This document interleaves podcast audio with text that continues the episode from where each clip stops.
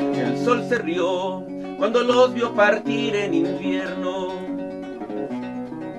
El tiempo pasó sin hablar de lo que fue el abuelo y en el afán de cambiar a los dos se les pasó inculcar en aquel crío la semilla y el calor de la lengua natal. Nos enseñaron aquellos pequeños pies a besar a la tierra y a ver las estrellas después. Ay, María, Jesús y José pronto habitaron su propia casa, viendo a distancia los... El tema de hoy será el trabajo. Esto es Primera Llamada, Primera Primera llamada, primera.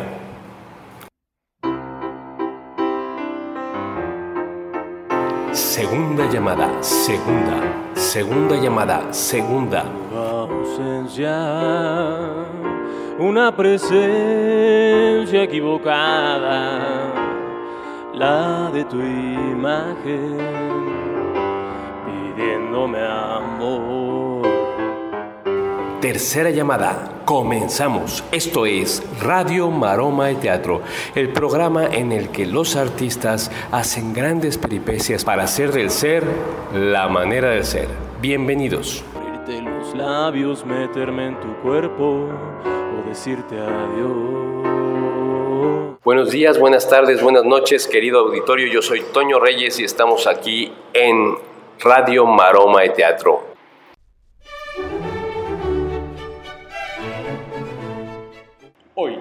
Radio Maroma y Teatro platicaremos sobre el trabajo. El trabajo es esta acción de hacer algo y ganar dinero. Bueno, muchos de los artistas, cuando decidieron ser artistas, pues les costó ahora sí que trabajo trabajar de artistas. Por lo tanto, tuvieron muchas veces que hacer otros trabajos. Trabajaron a lo mejor de meseros, o trabajaron de este, mensajeros o de muchas otras cosas, de cocineros. En fin, eh, este trabajo que hacer para poder eh, llegar a vivir del arte, ¿no? con este sueño para vivir del arte. A mí, eh, en lo personal, yo recuerdo mucho como un, como un trabajo muy extraño en estas cosas que está uno buscando, pues porque ya en la casa le dicen, pues tienes que hacer algo, tienes que trabajar. Y me acuerdo haber ido por allá del Mundial 86 a un curso donde decía, venda usted este, cosméticos y no sé qué, a un curso de, pirámide motivacional y, verdaderamente los, los animadores o los presentadores hacían toda una labor pues más actoral que, que la venta, ¿no? Hacían toda una labor de venta para que tú te quedaras y al final compraras los cosméticos. El anuncio obviamente no decía que ibas a vender cosméticos, pero pues este, era una manera de captarte para que tú fueras a trabajar. Y este fue una de las experiencias pues muy curiosas porque ahí eh, recuerdo ese día eh, estaba jugando México contra Alemania y al final de, toda esta plática de todo el día que nos... Eh, dieron pláticas motivacionales, nos dieron café, galletas, y uno ya estaba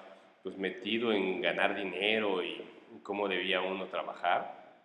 Nos pasaron el programa de México-Alemania en una super pantalla, pues fue muy emocionante porque fue un partidazo aquí en México y, realmente fue de esas veces que vimos que la selección podía hacer, eh, pasar a, a hacer un gran papel, ¿no? Porque siempre hemos pensado que nuestra selección puede ser campeona del mundo y bueno, ahí estábamos en, ese sueño, pero obviamente un trabajo motivacional para vender cosméticos. Y bueno, la verdad es que no me quedé al trabajo a la hora que dijeron que había que vender cosméticos, ya no regresé. En mi vida hice algunos trabajos eh, que no tuvieron que ver con el arte, pero busqué siempre estos trabajos que fueran relacionados siempre una actividad artística. Hoy tenemos a dos invitados de súper lujo, a una bailadora importantísima, una bailadora que, pues, que se ha destacado mucho en la Riviera Maya, sobre todo, mexicana, pero con sangre andaluza, con sangre le corre por las venas este, este, esta manera de bailar, de la gracia, y la verdad es que es una mujer que ha hecho por la danza flamenca algo muy importante y ha parecido que la Riviera Maya es un pequeño espacio de Andalucía. La maestra María Díaz, que nos va a platicar de qué trabajó y cómo fueron sus primeros trabajos en el baile flamenco. Vamos con María Díaz.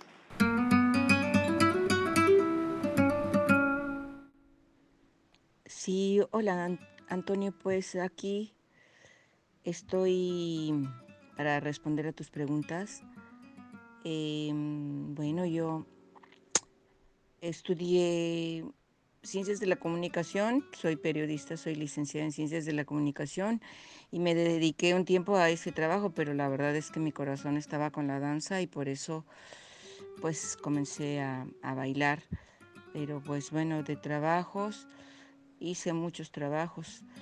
Eh, porque para mm, la temporada de la universidad estuve dando clases en una escuela primaria, clases de historia, porque me gusta mucho la historia. Y mm, también estuve dando clases de literatura después, ya después de años, en, en una escuela de bellas artes, donde todos los que estaban estudiando más bien iban a ser bailarines, entonces así que como que mucho estudiar no les gustaba, pero bueno, eso fue una experiencia un poco fuerte porque como eran jóvenes, ay, muy difícil. Sin embargo, pues fue interesante. Y bueno, y después de ahí dejé el periodismo y dejé todo este tipo de trabajos y me, me salió un trabajo de bailarina, porque yo estudiaba en todos mis ratos libres danza. Estudiaba danza desde siempre, danza hawaiana, danza em, mexicana. De hecho, hice dos viajes a Europa en un grupo que se llama Iyolmasewayot, bueno, se llamaba, este, como bailarina de folclore, pero mi pasión es el flamenco, entonces pues me dediqué a bailar. Bueno, siguiendo con este tema de que me dediqué al flamenco como bailadora profesional, pues eh, estuve trabajando como mi primer trabajo en un hotel en la Ciudad de México que se llamaba el Fiesta Palace, en un bar que se llamaba El Caballo Negro. Y ese fue mi, primer trabajo. Estaba muy asustada. Empecé de solista con una bailadora, compañera. Ella hacía su, su baile y cantaba y yo pues bailaba.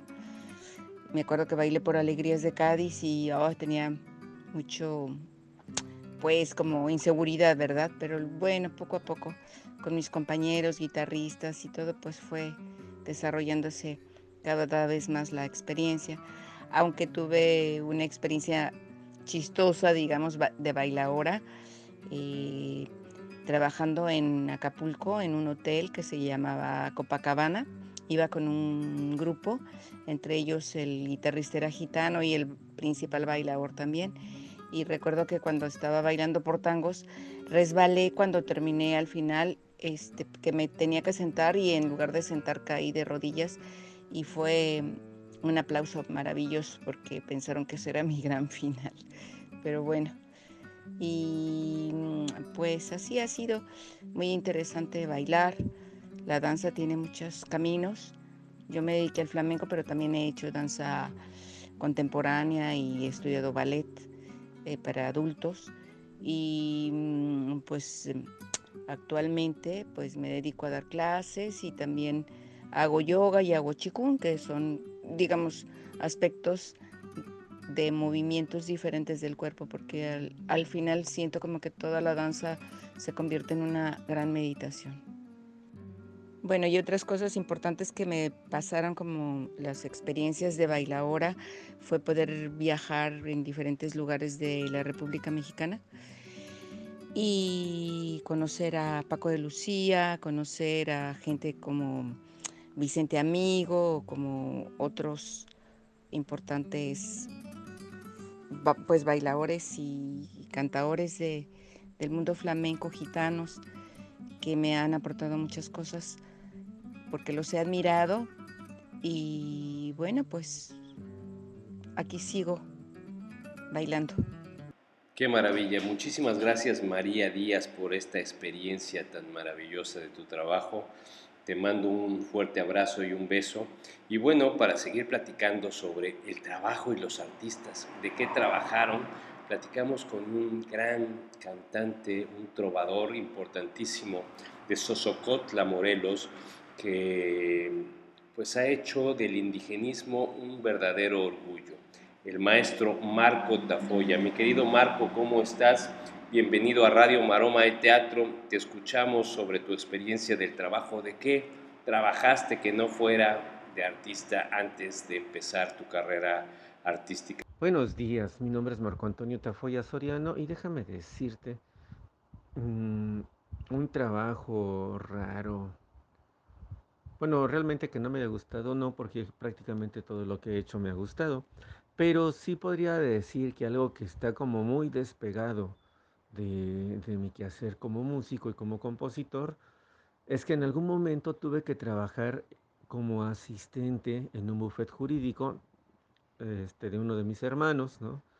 Al principio decía, bueno, pues mientras hay que ir sacando el recurso, no es lo mismo estar en el juzgado, darle seguimiento a procesos, estar viendo apelaciones, estar viendo esa, serie de cosas, bueno, también de alguna manera como entender los las diferentes problemáticas, ¿no? Las acciones, las demandas, el tipo, bueno, son un mundo completamente diferente a lo que yo andaba buscando casi casi queriendo construir la paz mundial, ¿no? mediante la canción y mediante, o, bueno, sí, también, ¿por qué no hablar? Quería generar la revolución, ¿no? Cambiar el mundo, pero resulta que esta, el tener que meterme aquí a trabajar y ver toda esa problemática que existía de alguna manera, pues también me ayudó muchísimo a construir el, la óptica, ¿no? La, inclusive la forma de poder ver la realidad y poderla retratar cuando canto. ¿no? sí, eso creo que es... Mm, no usé la guitarra en ningún juzgado, ¿no? no usé ni el verso, pero sí entendí que la palabra era muy importante para poder este, trabajar, para, para poder expresar, ¿no? Y ponerle nombre a las cosas, porque entendí que una acción cambiaba su dimensión, su, su, significado, dependiendo de la palabra con la que se juzgara, ¿no? con la que se nombrara más bien. De ahí creo que ese ha sido el trabajo más raro que tengo. Bueno, recordar la primera vez que me pagaron o que comencé más bien a ganar eh, un recurso económico a través de mi trabajo como músico, pues no lo tengo como muy claro, porque de alguna manera, pues este, el ser músico tradicional, no es que uno viva del aplauso, pero más bien es como el servicio que le presta a la comunidad. Toco para la danza, toco para el festival, toco para... porque ahí de alguna forma la, manera de convivir, de alegrar, de estar con la gente, ¿no? Entonces por eso no se pensaba como, como un pago por ese, por ese servicio, más bien era el servicio que presto a la comunidad. Pero fue interesante porque en el momento en que tuve que salir de la comunidad, eh, hubo que ingresar como a otros ámbitos, ¿no? donde no existe este tipo de servicios o al menos no son tan visibles y es más fácil pensar de repente en que tengo que tocar en algún bar, en algún restaurante, en algún espacio así o vender serenatas y cosas como esas, ¿no? Pero de lo que más recuerdo es que estando entre los compañeros como Alejandro Stuart, ¿no? que un poeta chileno, que me invitó a musicalizar su, su, obra y comenzamos a hacer varias giras en la UNAM y a tener así como espacios. Para mí era un mundo nuevo realmente, ¿no? Este, y, y, y que me pagaran por hacer eso, ¿no? Por llegar y tocar la guitarra este, no para tocar la música como preestablecida, como en la danza o algo así, sino de repente decir, tienes chance de que aquí eh, ponle la música, invéntatela, ¿no? Mm, no sé qué tan bien me salió, pero bueno, lo interesante del ejercicio era que hubo un momento en el que pude hacer lo que yo quería, ¿sí? Y recibir un pago por eso, ¿no? Para mí fue como muy importante porque entonces valoraba muchísimo o sentía que era muy valorado lo que hacía, aunque había perdido la UNAM, ¿no? O sea, había perdido la Escuela Nacional de Música por algunos conflictos, este, no con la UNAM, sino más bien conflictos, mm, violaciones a los derechos humanos que sufrió mi familia en, en aquellos tiempos, ¿no? Aquí en el estado de Morelos. Pues más o menos es lo que recuerdo. Lo que más recuerdo es que con Alejandro Stuart pude, haber, pude conocer a mucha gente que admiré desde niño, ¿no? Como Amparo Ochoa, Gabino Palomares, este, de repente Eugenia León. Ellos posiblemente no me pudieran haber recordado porque yo era un chavito muy serio, muy callado, pero fue para mí muy emocionante eh, verlos, estar ahí, inclusive algunas veces Amparo este, me corrigió algunas canciones, algunas letras, ¿no? Que tenía mucha paciencia, no sé, este, era muy, muy amable en ese sentido. Y pues creo que por todo eso se me hizo como muy especial, ¿no? Más que el recurso, el reconocimiento me parecía que era algo que me dio mucha seguridad y podría decir, claro, un empoderamiento hacia el trabajo que yo hago, ¿no? Digamos, fue fortalecer la convicción. Muchísimas gracias Marco, pues hablando de fortalecer justamente la convicción, yo creo que un hombre de convicción ha sido tú, un gran luchador por, por México, por Sosocotla, por nuestro país, por el indigenismo, por los mexicanos. Y déjame platicarle a la gente una anécdota muy importante que tenemos juntos en un programa hace muchos años. Eh, estaba naciendo mi hija y en la entrada de este programa escuchamos una canción bellísima de una costumbre que se hace en Sosocotla. Para darle identidad a los niños se siembra el ombligo, el cordón umbilical. Y a mí me pareció una historia hermosísima, además que me sensibilizó porque en ese momento estaba naciendo mi hija maravillosa y este, me hizo muy feliz hacerlo. Hice eh, justamente eso, está sembrado el ombligo de mi hija en Cuernavaca y eso pues como me ha dado muchísima identidad a mí y seguramente a ella. Gracias Marco. Y bueno, para terminar el programa vamos a ir con, una canción de Marco Tafoya, pero antes agradecer a nuestros patrocinadores, el Ayuntamiento de Tulum, con eh, el tesorero Edgardo Díaz, a la surtidora del hogar, también Carlos Díaz, los Díaz han estado presentes como patrocinadores, la surtidora del hogar en Valladolid, Yucatán, en la calle 39, entre 44 y 46. Muchísimas gracias por apoyar la cultura y apoyar este programa Radio Maroma y Teatro. Yo soy Toño Reyes y nos escuchamos el próximo programa. Esto fue todo por hoy. Vamos con Marco Tafoya. Teotenantli, Teotetachli, Texconcinco, Tiahuitimocuicatisque, Mawala intla totonalo.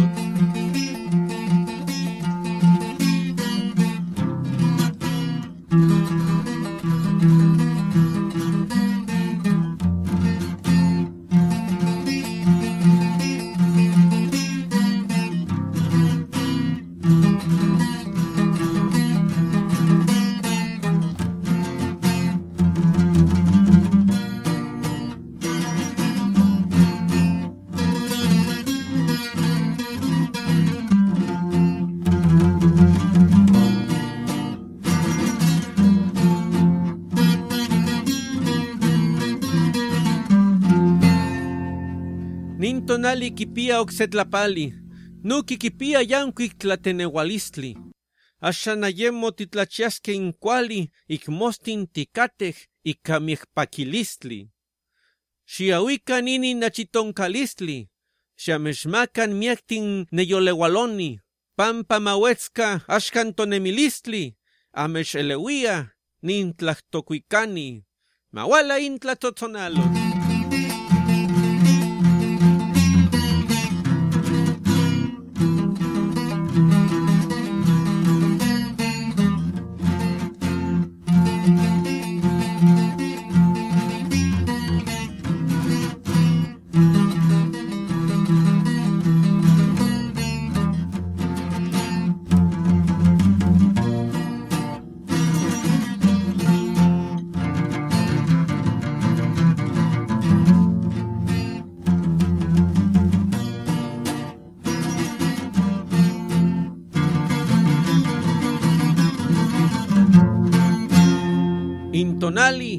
se siwat luanse okistli, tesh notzaticatej ik intlasochtlalis, awel nihkawa ninne yolewalistli, copa techmotlalia ninne chicali. Ika olinyotl yejuan monemictia, yesek amo monemictia san yejuan, in san yelistin ashan mosentilia, pakihkoniske apalxogotl saniman, matikoniske.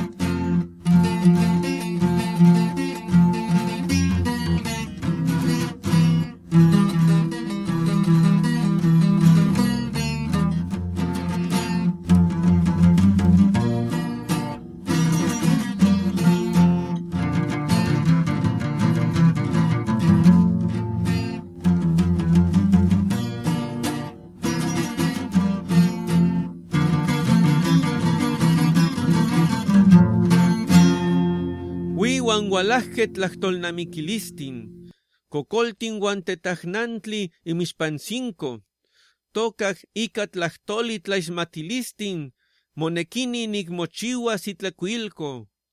Acaj miquis nosotlagatis momostla. Inmochi kipia inin semanauatl. Tlaocoyalistli amo, isquisca mostla. No casi mitotican xochipitzauac, mawala intla tzotzonalo.